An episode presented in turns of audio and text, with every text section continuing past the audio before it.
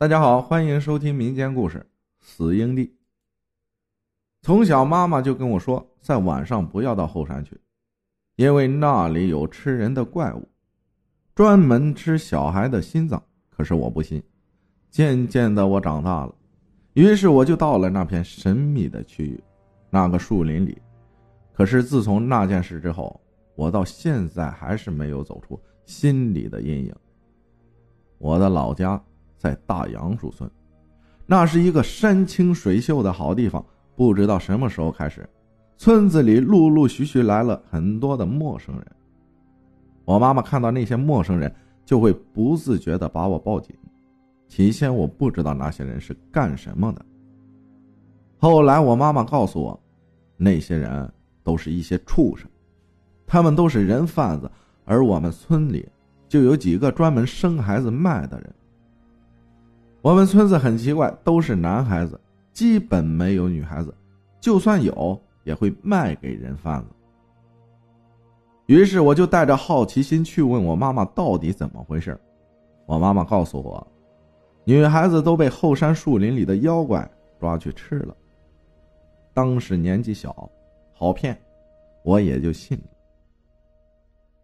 事情发生在我六年级的暑假。当时天气特别炎热，我和几个朋友起先是在一起玩着无聊的游戏，不知谁说了一句：“我们去洗澡吧。”于是我们就一拍即合，我们几个男孩子就一起去后山的那条小溪里洗澡。我早就把我妈妈的忠告忘到了脑后了。毕竟冰冷的河水对于我们是个不小的诱惑，就好像是。你快被渴死了，突然有人告诉你，你的前面有一瓶水，我想没人会拒绝的。于是我们几个就偷偷摸摸的到后山上去了。不一会儿，就来到了那条小溪边。看着清澈的溪水，我们几个欢呼雀跃的，就迫不及待的脱了衣服，一个猛子就扎进去了。那天我们玩的很尽兴。不知不觉天就黑了，我们看到天色已晚，想想回家又要被胖揍一顿，于是我们就上岸穿衣服，准备打道回府。可是就在我们穿好衣服准备走的时候，突然听到了一阵声音，于是我就停下来，拽着同伴的胳膊说：“你们有没有听到什么声音？”他们侧起耳朵，认真的听了一会儿，然后都疑惑的看着四周，因为他们也听到了那个奇怪的声音。于是，我们就循着那个声音，慢慢的往山里走。说来也奇怪，那个声音就好像是有魔力一样，带着我们不由自主的往林子里走。越往里面走，那个声音就越清晰。这时候，我们听清了那个声音，原来是婴儿的啼哭声。可是这大晚上的，在这荒郊野外，哪里来的婴儿？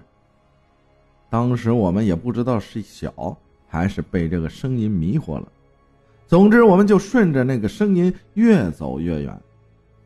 就在我们脑袋有点清醒过来的时候，我们惊讶的发现，自己不知道什么时候。走到了一片矮矮的土堆前面，那些土堆有好多，有点像坟地，可是又不像，因为那些土堆比我们看到的坟地都要小好多。就在我们几个害怕的要死的时候，突然一声很大的啼哭声，把我们的注意力吸引了过去。我们猛然回头，发现一个土堆上坐着一个婴儿。那个婴儿浑身都是血，身上的肉正在一块块的往下落。不一会儿，整个身体都变成了一堆白骨。我们几个被这个场景吓得是哭爹喊娘，最后干脆就坐在地上，几个围成一圈，瑟瑟发抖的靠在一起。我看着周围那些土堆，生怕再冒出一个可怕的婴儿，真是不知道是我的预言。还是老天安排的。我刚想起周围那么多的土堆，就见到一个个婴儿从土堆里爬出来，他们都是浑身的泥嘛，有的已经成了白骨，有的整个身躯都是蛆虫，还有的好像是被野狗吃的，身上都是血。看着他们慢慢的向我们爬来，我尖叫着闭上眼睛，不看到还好点。我不知道他们是什么东西，但是我敢肯定，他们不是人。就在我们几个快要被这些婴儿吓死的时候，突然，我们其中一个年龄最大的喊道：“我听说童子尿辟邪，今晚我们肯定是遇到鬼了，我们赶紧撒尿。”我们当时没心思去想这个方法到底可行不可行，有一个办法，至少比一个方法都没有要来的实在。于是我们二话不说就脱裤子撒尿，果然。我们撒完尿，周围那些可怕的鬼影都消失不见了。我们看到不见了，就赶紧提起裤子就往山下跑。反正最后我们都不知道怎么到家的。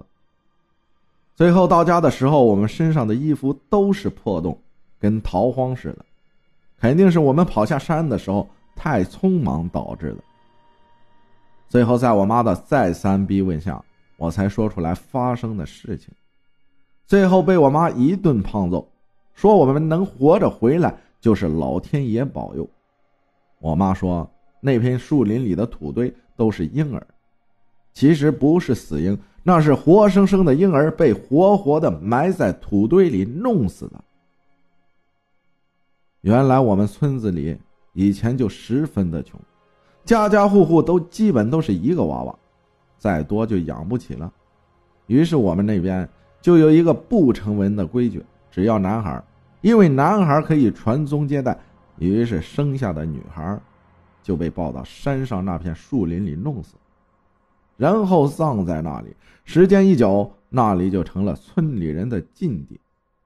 一直到新世纪到来之后，这个规矩才没有继续。但是村子里还是穷，于是就有人把生下的女孩卖掉。事情过去那么多年了，每当我想起老家山上的那些大大小小的坟头，我的心里说不出的难受。那些都是活生生的婴儿啊，也难怪他们死后阴魂不散，确实是怨气难平。被自己的亲生父母亲手弄死，这种怨恨想来是没有什么可以平息的。我听说后来那片后山被开发了。说是准备弄成旅游景点，可是刚开始建设就出了事儿，死了三个人，都是被吓死的。没人知道他们看到了什么，但是我知道，我想那些婴儿的灵魂也不想被他们打扰吧。这么做只能说是他们自寻死路了。后来因为贩卖婴儿的事情，我们村子被带走好多人，从那以后。就再也没有人贩子出现了。